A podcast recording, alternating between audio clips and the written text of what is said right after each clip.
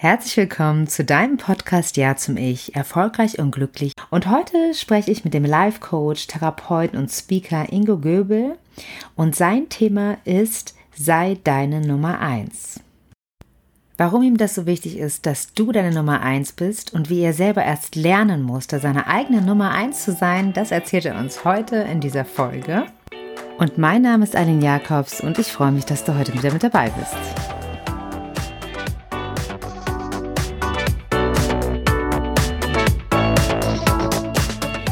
Ja, ich freue mich heute, dass Ingo Göbel mein Gast ist und er hat dieses ganz wunderbare Thema Sei deine Nummer eins. Als Life-Coach, Therapeut und Speaker geht er damit raus und begleitet damit als Wegbegleiter sehr, sehr viele Menschen. Und ich äh, starte mal, Ingo, was meinst du damit, sei deine Nummer eins? Ja, erstmal Hallo, Eileen. hallo. Ich meine damit, dass es unheimlich wichtig ist, und das ist das, was viele Menschen vergessen, ist es erstmal um sich selbst zu kümmern. Das klingt jetzt erstmal so nach Egoismus und vielleicht auch Narzissmus. Das sind natürlich so ein paar Abwandlungen, die dann eher ins Krankhafte gehen. Aber wir kennen es ja aus dem Flugzeug. Wenn dann der Druckabfall ist, heißt es auch, zieh dir zuerst die Maske auf, bevor du den anderen hilfst. Das vergessen aber viele Menschen. Ich weiß, wovon ich rede, weil ich habe es auch vergessen in meinem Leben. Okay. Du kannst nur geben, wenn du was zu geben hast. So wie wenn ein Portemonnaie leer ist, kannst du auch keinem irgendwie Geld geben. Dem Musiker, der an der Straße sagt, das Portemonnaie ist leer, ja, wie willst du jemandem geben? So ist es mit der Liebe, so ist es eigentlich mit allem, was wir geben. Wenn da in uns das nicht schon da ist und aktiv ist, dann wird es unheimlich schwer. Dann können wir das zwar irgendwie simulieren und irgendwie so tun, als ob, aber das kostet uns unendlich viel Kraft und es geht nicht lange gut. Also irgendwann ist dann auch die Kraftreserven, die wir dann irgendwie anzapfen, sind dann eben erschöpft und dann wird es schwierig im Leben. Mhm. Und ähm, das hast du gerade, hast es gerade schon gesagt, äh, bei dir war es genauso. Das heißt, du hast selber mal diese Erfahrung gemacht, du hast anderen zu viel gegeben und dich darüber vergessen, oder? Ja, ähm, genau. Okay. Magst du mal kurz darüber berichten? Naja, bei mir war es so, naja, ich bin sozusagen unbedarft ins Leben gestartet und mein Fokus war immer, dass es der Familie gut geht. Hm. Und ich war sehr erfolgreich im Außen, also sehr erfolgreich. Also von außen hat man gesagt, ja, so Bilderbuch, Familie, Ehe mit drei Kindern und alles war da. Aber uns wird halt immer mehr. Klar, die Ansprüche wachsen dann auch, die an einen gestellt werden und auch auf der Arbeit. Und das ist ja erstmal okay. Und aber mein Hauptfokus war, dass es der Familie gut geht. Hm. Und als dann auf einmal die Ehe gescheitert ist, habe ich erstmal gar nicht verstanden, warum das jetzt passiert ist. Also was ist da passiert, weil eigentlich, also eigentlich, wenn das Wort schon fällt, ist es ja ganz gut. Ganz gut, ja. Und natürlich gab es Hinweise, dass es eben nicht gut ist, aber naja, die Verdrängungsmechanismen greifen ja doch bei vielen und bei mir haben sie auch gut gegriffen, eben das nicht wahrzunehmen. Und dann hat es halt einen Riesenschlag getan und dann habe ich erstmal gefragt, was ist denn eigentlich passiert? Was, warum? Hm. Und da war halt eins der Dinge, dass ich jetzt erkannt habe, naja, ich investiere immer nur, versuche Erwartungen zu erfüllen, die andere an mich herantragen, die sich auch erstmal normal anfühlen, also unserer Wertegesellschaft oder in dem, was normal ist, angeblich. Mhm. Aber irgendwo habe ich vergessen, wo bin denn eigentlich ich? Mhm. Und wer bin ich? Das ist vielleicht eine große Frage, aber das sind so die Fragen, die dann nach und nach dann schon aufgetaucht sind. Mhm. Und da aber war halt meine Erkenntnis, dass ich zu wenig Zeit mir genommen habe. Das ja für mich. Das heißt, die Ehe ist gescheitert, weil du dir zu wenig Zeit für dich genommen hast. Das heißt, du hast es allen anderen zu deiner, deiner Frau damals zu sehr recht gemacht, oder? Also, oder ist sie gescheitert? Ja, genau. Woran, wenn ich so fragen darf? Ja. Was war ähm, das Thema? Na, ich habe viel gearbeitet, teilweise mhm. 60, manchmal auch 80 Stunden Wochen. Im IT-Bereich kommt es halt auch mal vor. Da gibt es so Projektphasen, da ist es einfach normal. Es ist, ist auch okay, wenn das nicht dauerhaft so ist. Ne? Mhm. Und ähm, ich habe halt viel Zeit investiert, dann war ja europaweit unterwegs. Das heißt, ich war relativ wenig zu Hause und das hat natürlich auch andere Auswirkungen. Also der Freundeskreis ist dann natürlich nicht so sonderlich stabile, da einen zum Beispiel auch nähert. Mhm. Ähm, und es ging immer darum, dass einfach alles da ist, ne? dass das Geld da ist, ein Haus gekauft und dann hat man Belastungen und so baut sich natürlich auch so ein Druck auf, so unbewusst natürlich, der immer irgendwie noch so im Hintergrund steht, der ja immer erfüllt werden muss. Ja. Ähm, und es ist zu wenig Zeit, da sich auch der Familie zu widmen, also auch mit drei Kindern, wir hatten dann Zwillinge und die nehmen natürlich auch alle viel Raum ein. Und da wird natürlich der Raum für einen selbst wird immer kleiner. Also die hm. Zeit spannen, die theoretisch zur Verfügung stehen. Und dann hat sich die, Leb die Ehe auseinandergelebt. Mhm. Also meine Ex-Frau hat sich dann ihre eigenen Wirkungskreise sozusagen, Erfüllungskreise sozusagen gesucht. Naja, und irgendwann war es dann eben so weit auseinander, dass es im Grunde nur noch eine, sag mal, eine WG, eine bessere WG war. Mhm. Und das hat mit meinem Vorstellung von Leben nichts zu tun. Also das, ähm, mhm. Ja, wahrscheinlich von vielen. Äh, ne? Aber ich glaube, das Thema, was du gerade ansprichst, finde ich ganz interessant. Ich glaube, das haben viele Männer, diesen Druck, die Familie komplett, also alles Materielle ranzuschaffen, die Familie ernähren zu müssen. Und äh, ne, also ist das, war das ein selbstgemachter Druck oder war das, äh, hast du auch gemerkt gesellschaftlich, dass das an dich herangetragen wurde, dass das von dir erwartet wurde? Also von außen also teilweise schon von außen. Aber wenn es bei uns so ein bisschen, bisschen knapp wurde im Geld, wurde meine Frau nur gesagt, das hat sie wörtlich so gesagt, ja, dann verdien halt ein bisschen mehr. Oh. Und ich habe schon, also locker sechsstellig verdient, das war jetzt nicht gerade wenig und das als, als normale Angestellte, ich habe auch Führungskraft, aber da war schon ziemlich viel Geld da. Aber dann, ja, dann verdient doch einfach mehr. Hm. Hm. Also das wurde ausgesprochen. Das wurde jetzt von außen, ich glaube, den Druck habe ich mir selbst gemacht. Das, das hm. wie, wie schon gesagt, also es wächst halt immer ein bisschen mehr. Für mich war das nicht wichtig. Aber dann, klar, ein Haus kaufen, dann haben meine Kinder einen Garten, dann muss ich mich auch nicht drum kümmern, ob ich da den Boden oder der Wand rausreiße, ist ja mein Haus, kann ich machen, was ich will. Hm. Also diese Freiheitsgrade sind mir zum Beispiel wichtig, dass ich nicht von außen eingeschränkt werde, von was ich tun muss. Aber natürlich baut sich dann, dann muss die Rate bezahlt werden, das muss bezahlt werden, das muss bezahlt werden, die Kinder hier, Schule da. Ähm, ist so ein unterbewusster Druck. Und jetzt so vom Außen natürlich dieses Männerbild. Ja, wir haben das ja nie gelernt. Also wir hat, ich habe keine, Erzie also ich weiß nicht, wie ich erziehen soll. Das heißt ja immer so Try and Error. Unsere Eltern wussten es nicht, wir wissen es hm. nicht. Das bringt uns ja keiner bei. Also ist es richtig. Also ich habe mich danach gerichtet, was mir andere vorgelegt haben. Also auch meine Eltern. Ähm, das ist ja kein Vorwurf an meine Eltern, auf keinen Fall. Hm. Aber wir richten uns halt, wir gucken halt links und rechts, was machen die anderen. So habe ich das zumindest gemacht. Das fühlt sich normal an. Also ist der Weg, den ich auch gehe. Hm. Ist eher so. Das hm. jetzt Okay. Das heißt aber, wenn du doch sei deine Nummer eins, das heißt, du warst in deiner Beziehung nicht die Nummer eins. Nein. Sondern genau. heißt, okay, welche ja. Nummer warst du, wenn ich fragen darf? Das ist eine gute Frage. ich vermute, wenn wir mal durchzählen, wahrscheinlich Nummer vier oder fünf. Hm, okay, okay. Das heißt auch, dass ähm, wäre für dich auch sowas wie sei denn deine Nummer eins, dass es auch fair ist und auch auf Augenhöhe. Also wenn ich ja jetzt zum Beispiel höre, dass du für alle Kosten aufkommst, das ist ja auch nicht fair auf Augenhöhe. Ne? Also wenn beide verdienen und beide ihren Anteil bezahlen oder beziehungsweise man es fairerweise so aufteilt, wenn deine Ex-Frau sozusagen ähm, auf Augenhöhe geblieben wäre. Sie hat sich um die Kinder gekümmert, nehme ich mal an, ne? Also so. Ja, ähm, klar, am schon. Okay. Das war es nicht, ne? Also ihr wart nicht auf Augenhöhe. Nein, es war nicht auf Augenhöhe, es war auch nicht so geplant. Also es war, sie war Beamtin, hat sich halt beurlauben lassen und da, klar, also spätestens als dann auch die Zwillinge kamen, ist klar, dass sich jemand um die Familie kümmert. Jetzt lassen wir mal dieses Mann, Frau und es hat auch gepasst. Es war ihr Wunsch, es hat auch zu meinem Weltbild ja, gepasst. Mhm. Ähm, aber es war auch klar, das war, es war im Prinzip auch vereinbart. Er sagt, ich habe kein Problem mit viele Arbeiten, solange mir das Spaß macht. Der Beruf hat mir Spaß gemacht.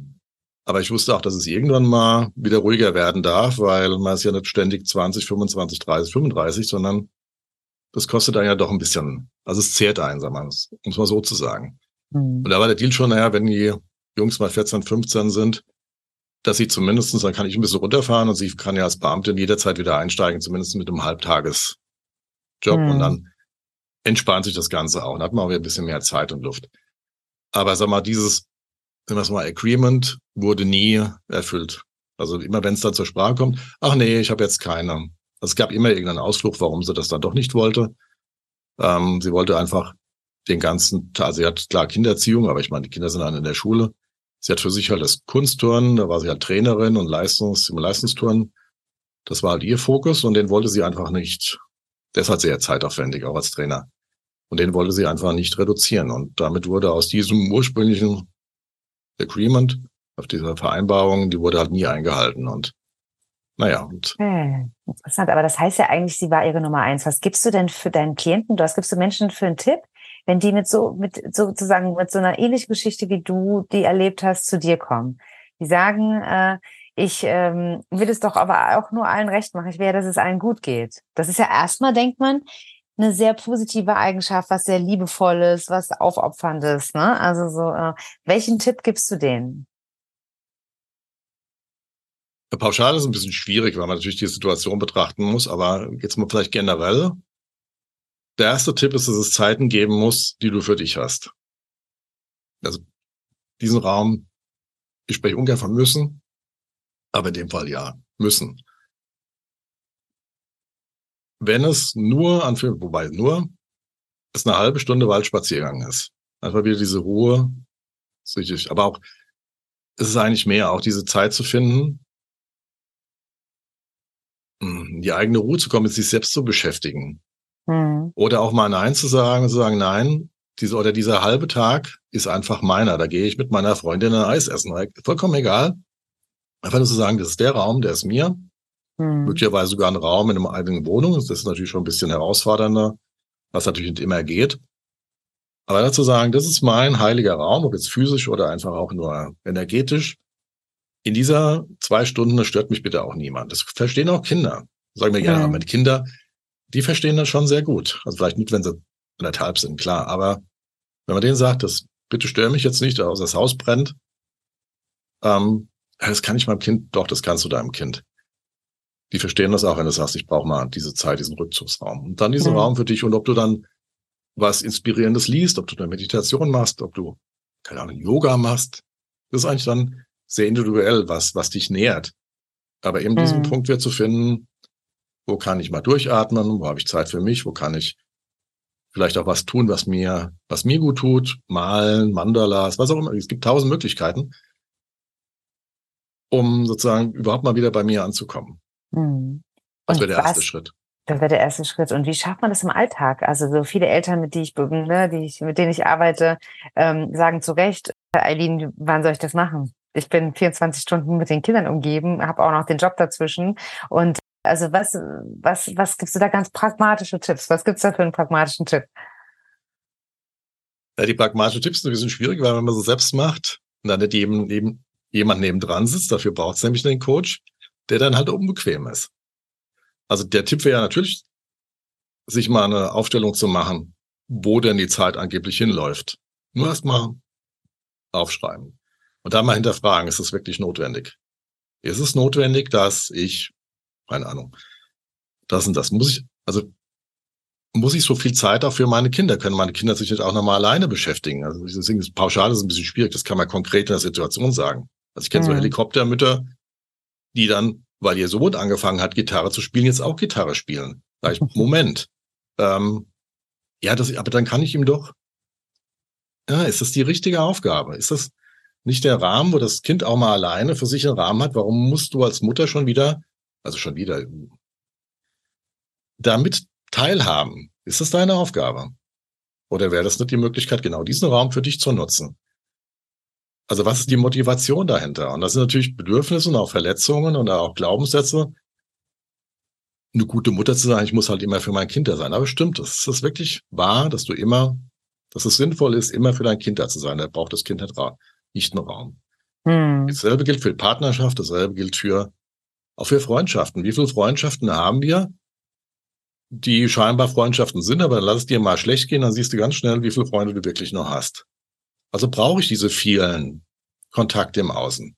Muss ich jeden Abend Fernsehen gucken? Muss ich keine Ahnung was? Ist das hm. wirklich wichtig? Also diese Dinge nur erstmal zu sammeln und dann wirklich jedes Einzelne zu hinterfragen, warum tue ich das? Muss ich da so viel Zeit verwenden? Warum spende ich jeden Tag zwei Stunden in Instagram? Also überhaupt das mal mitzukriegen, hm. dass man so hm. viel Zeit da drin verschwendet. Was meinst du? Ich würde sagen, für mich ist es verschwendet. Es ist natürlich ein Kontaktthema. Also Frauen sind natürlich noch viel nach, mehr nach außen gerichtet und wollen viel mehr interagieren wie als Männer. Also ich kann das zumindest für mich sagen. Für mich ist es nicht ganz so wichtig, ob was andere Leute essen, trinken, keine Ahnung was machen. Das ist mir, ich weiß, das ist jetzt pauschales Urteil, aber ich bin ja gerne mal ein bisschen provokativ. Ähm, Und dann, man findet immer Lücken. Hm. Okay. Aber ähm, was würdest du, ähm, das heißt, die Lücken, die tun auch weh, ne? Zu sagen, lass uns mal hingucken und äh, lass uns mal ganz genau prüfen, was hier eigentlich los ist. Ne? Also ja. das äh, tut auch weh, so eine Lücke zu finden, ne? Und auch ehrlich zu sich zu sein ja. und zu sagen, okay, das heißt, ähm, die Nummer eins zu sein für sich selber bedeutet jetzt nicht unbedingt, oh gut, ich entscheide das jetzt mal und dann bin ich das jeden Tag. Ich muss auch was dafür tun. Ne? Ja. Sondern mhm. auch das Nein sagen lernen. Das können mhm. viele nicht, weil es uns auch abgewöhnt wurde. Du wurdest mhm. ständig von den Eltern über Grenzen hinweggeschoben, die für dich als Kind eigentlich eine Grenze waren, die du nicht überschreiten wolltest. Mhm. Also, und du kriegst ständig beigebracht, dass dein Nein eigentlich nicht erwünscht ist. Mhm. Mhm. Also Würdest du sagen, es hat sich heutzutage schon geändert, dass die Erziehung heutzutage schon anders ist? Ich habe manchmal das Gefühl, dass es jetzt genau auf die andere Seite gekippt ist. Heute wird keine Grenze mehr gesetzt, aber Kinder brauchen Grenzen. Wir sind mhm. pauschalisieren, aber es ist immer mehr zu beobachten, also ich habe Kinder sondieren ja auch. Was kann ich noch machen und wann reagiert dann das Gegenüber mal? Weil wenn das nie reagiert, wie will denn ein Kind wissen, wo ist die Grenze dessen, was ich mir als Kind erlauben darf? Ich meine, das klingt jetzt ein bisschen, müssen wir ein konkretes Beispiel haben. Aber es kann ja sein, dass ein Kind einfach alles darf. Und dann, oh ja, das ist ja ein Kind. Und klar, wenn es drei, vier, fünf ist, was anderes. Aber irgendwann müssen Kinder ja lernen, hier ist eine Grenze, hier ist zum Beispiel mein privater Raum, auch als Mutter oder als Vater. Ähm, oder auch die, wie ich vorhin sagte, das sind diese zwei Stunden, für die möchte ich für mich alleine sein. Also es das passiert etwas ganz fürchterlich Schreckliches. Aber diese zwei Stunden sind mir. Hm. Das, das, ist einfach, das ist ja auch ein Nein sagen. Nein, ich bin jetzt mal zwei Stunden nicht für dich da.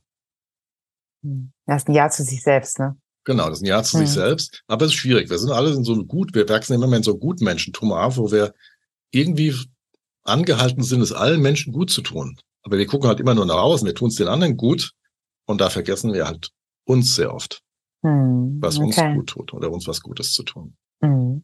Was wäre denn noch so eine, ähm, äh, gibt es noch sowas, was für dich sehr hilfreich war in diesem Prozess, so dich als Nummer eins zu, äh, anzuerkennen? Gibt es irgendwas, wo du gesagt hast, war mein Game Changer? War das sowas wie eine Entscheidung treffen oder einen bestimmten Weg gehen, was Bestimmtes gemacht haben? Was, was hat dir geholfen, damit du deine Nummer eins sein konntest?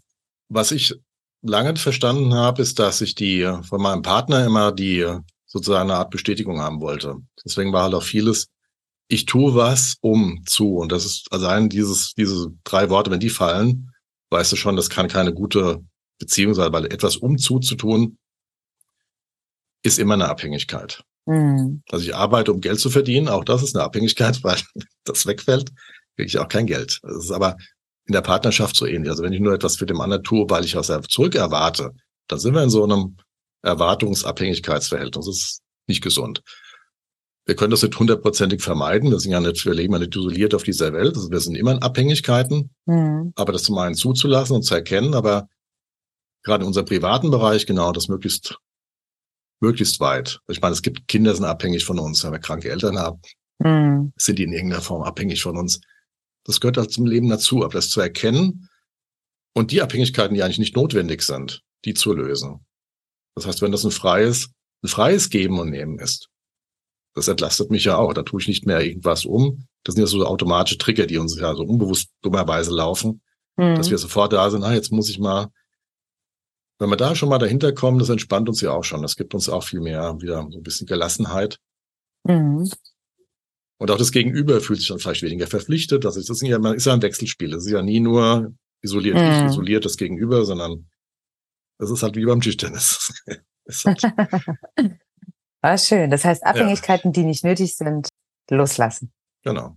Ah, okay, das ist ein schönes Schlusswort. Ja, vielen Dank. Ich freue mich, äh, dass du da warst. Und ähm, ich freue mich, äh, wenn du noch mehr Menschen dazu inspirierst, dass sie in ihrem Leben die wichtigste Person sind, die Nummer eins sind. Ich wünsche dir dabei weiterhin viel Erfolg und danke, dass du da warst. Ja, ich danke dir, Aline, für dieses tolle Gespräch.